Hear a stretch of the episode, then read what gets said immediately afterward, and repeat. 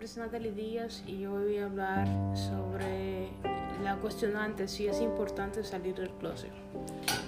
Eh, salir del closet, el término se refiere a un proceso que atraviesan las personas homosexuales, lesbianas, bisexuales, transgénero y en duda para aceptar su orientación sexual o su identidad de género y compartir su identidad abiertamente con otras personas. Me relaciono mucho con el tema porque a medida de mi vida siempre he tenido la interrogante si es importante o no y por qué yo debería de hacerlo si las personas heterosexuales nunca tienen que esa trama, o sea, nunca tienen el dilema. Y las personas que no son heterosexuales siempre se le la otra persona induce que es le pregunta por su novio o su novia, o sea, inmediatamente vienen con un chip como que son heterosexuales cuando posiblemente no lo son. Y por eso decidí escoger ese tema para que los demás entendieran que no deben eh, tener prejuicio y no deben entender que otra persona es heterosexual aunque no se vea gay o lesbiana.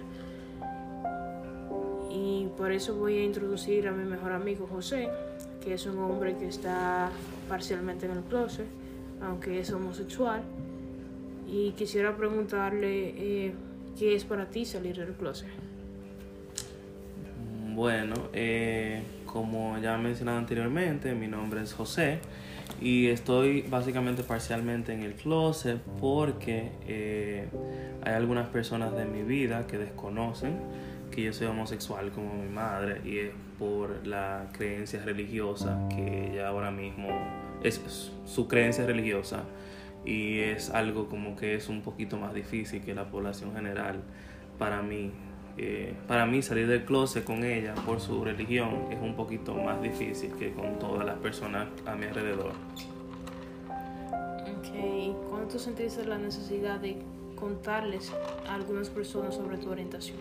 Yo sentí esa necesidad cuando eh, me di cuenta de todas las cosas que estaba perdiendo de contar o todas las cosas que yo estaba... Eh, todas las cosas que yo estaba eh, ocultando de las personas que realmente me importaban y las personas que querían en mi, en mi vida, en mi vida cotidiana. Era como que si todo el mundo hablaba de sus parejas, yo tenía que ocultar la mía o tenía que cambiar el sexo, tenía que cambiar una, una O por una A eh, para, para mentir de que tal vez la pareja que yo tenía en ese momento era un hombre, era una mujer y no era un hombre y eso. Entonces ya cuando tú sientes que estás ocultando muchas cosas, todas las cosas que tú ocultas se van como acumulando y acumulando y acumulando y un día tú sientes la necesidad de decir como que ya, basta, como que no, no puedo más. ¿Y por qué no se lo cuentas a las demás personas? Simplemente porque hay personas que tienen algunas creencias que tú sientes que ellos no van a ser capaces de entender o no van a ser capaces de salirse de la doctrina en que creen o del que ir a los demás para entender el por qué o qué a ti te gusta o por qué tú eres diferente. Okay.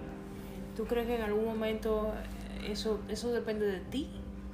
De si tú estás dispuesto a aceptar que la otra gente no te quiera o eso depende de la otra persona?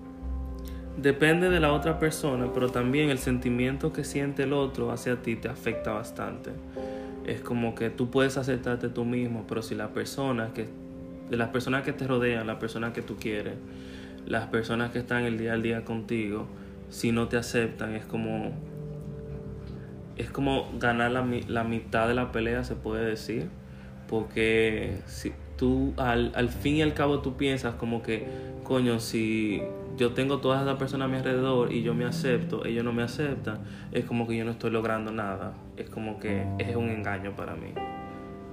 ¿Y cómo tú te sientes cuando se lo cuentas a las demás personas? Aliviado.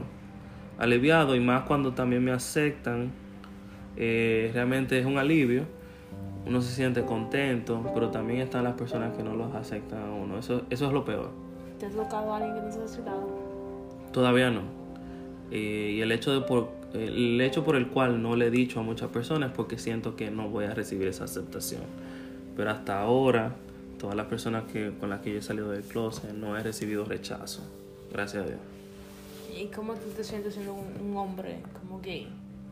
¿Tú sientes alguna diferencia en tu vida cotidiana?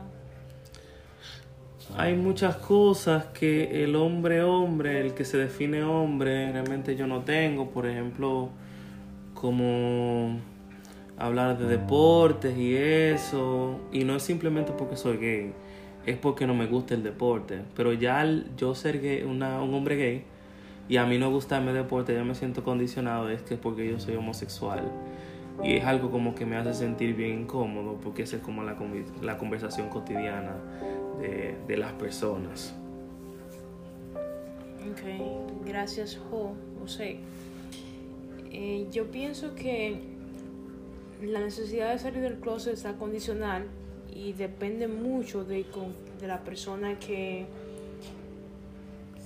a, tu interlocutor, o sea, como dice José, o sea, es, es muy fácil salir, bueno, no es fácil, pero es más fácil salir del closet con alguien que tú entiendes que te va a poder entender que con alguien que tú sabes que está errado y que piensa que él que, por ejemplo, que Dios creó hombre y mujer.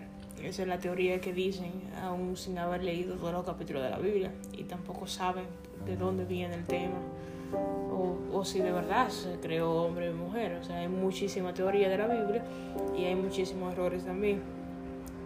Y creo que salir del closet te libera. O sea, él dice que lo liberó y es algo que todas las personas en su momento deberían experimentar ya que no hay forma de que alguien te conozca o se acerque a ti directamente si no saben cuál es su orientación, porque por más amigo o familia que crean que sea, siempre va, va a estar la categoría de que tú eres heterosexual, principalmente para las personas que él describe, que piensan que, que tú naciste como que igual que ellos. Y también pienso que la visibilidad es muy importante ya que mientras más personas se proyectan como son y de los, sus gustos, es más fácil aceptar a otra gente. O sea, no es como que, oh, yo conozco a X gente que es gay y tal y tal cosa. O sea, mientras más personas tú tienes a tu alrededor que están claras de su orientación y, y, se proyectan como personas normales, igual que tú, o tal vez mejor, tal vez han logrado mucho más que tú. Eh, eso ayuda a la vida cotidiana a que se dejen de ver como una persona pecadora o de otro planeta. O sea, en muchos lugares las personas homosexuales la tratan como, como marciana, como alguien que simboliza el pecado. Entonces pienso que esa es la importancia de dejar claro quién tú eres y sobre todo a las personas de tu alrededor y a la persona que tú quieres y que más eh, personas como Jo, como yo, como todos a nuestro alrededor, dejemos claro quiénes somos para que así nuestros familiares se puedan relacionar con otras personas que están cerca de nosotros y nos puedan entender y amar de manera incondicional sin importar nuestros gustos.